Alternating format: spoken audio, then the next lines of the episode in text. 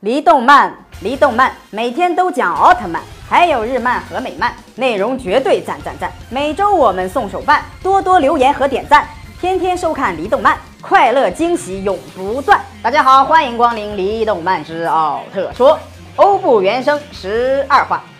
上期我们说到，高斯奥特曼率先来到了加农行星，帮助女王脱离了困境。可是刚到加农行星的上空，便有中了傀儡毒的怪兽前来阻挠。高斯奥特曼释放光线来净化怪兽，可是万万没想到，刚被净化了的怪兽再次被巴利西姆控制，真是可怕的傀儡毒啊！竟然连高斯奥特曼的技能都无效，高斯只能硬上了。赶跑了怪兽，高斯找到了天照女王，便启发了天照女王。女王明白了高斯的意思，便准备了他的计划。这时，飞船上，加古拉还在帮助凯做大战前的训练。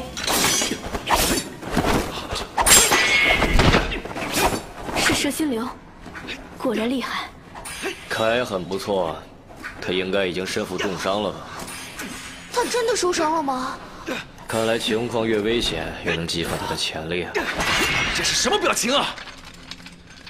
中了傀儡毒之后，我明白一个道理：一直以来，我都被自己内心的毒束缚着。只要是规则，即使你不满意，还是会遵循，真了不起啊！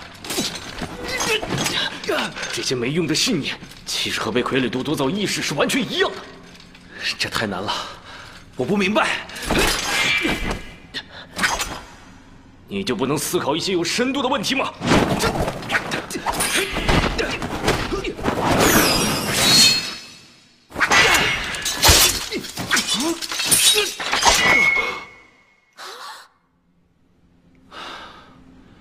我投降，还是你厉害。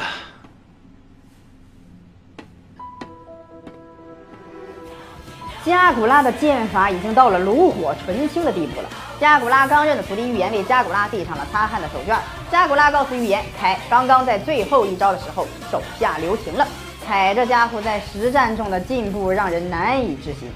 果然，凯不是一般人呐。飞鸟前辈显然也看出了凯手下留情。飞鸟问凯，手下留情是为了不让加古拉难堪吗？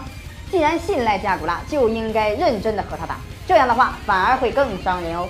前辈的忠告果然还是有道理啊！看来飞鸟前辈非常的了解加古拉。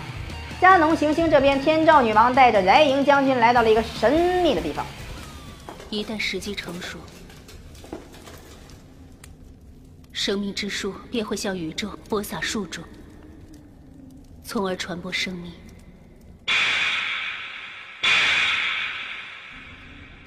您为什么会突然说起这众所周知的事？我之所以带你来这里，是想告诉你，只有皇族才有资格传承的神话。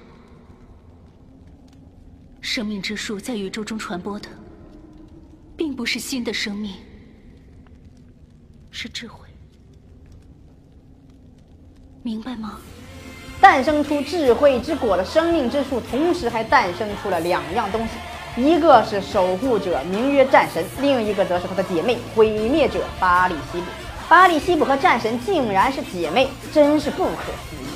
生命之树竟然是一切争端的根本原因。库因和女神相遇的时候，世界会发生变化，这是自古流传下来的皇室预言。若此事成真，又会如何？两者同为生命之树所生，战神和巴利西卜的战斗会带来灾祸，人民饱受折磨，一定会变成这样的，真的是太可怕了！我不想看到这样的情况发生，也请您三思啊！所以您的意思是要不战而败，任由我们的敌人摆布，是吗？我不想让我的子民们卷入这可怕的事端之中。可是眼前只有战神，才能守护子民。你怎么还不明白？女王陛下！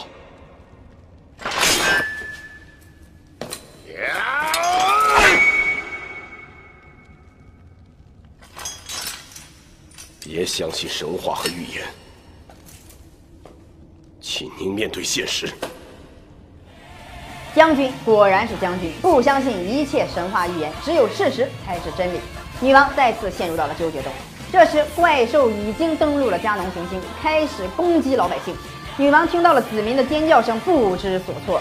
她并不知道该如何选择，到底是选择她所相信的预言，还是战斗的真理？随着百姓的哭喊声，他已经到了崩溃的边缘。看来他马上就要抉择了。女王会变身为战神吗？凯等人会及时赶到吗？请收看下期《李动漫照他说》欧布原声第十三话：奥特曼中最漂亮的女巨人登场，实力不详，身材一流。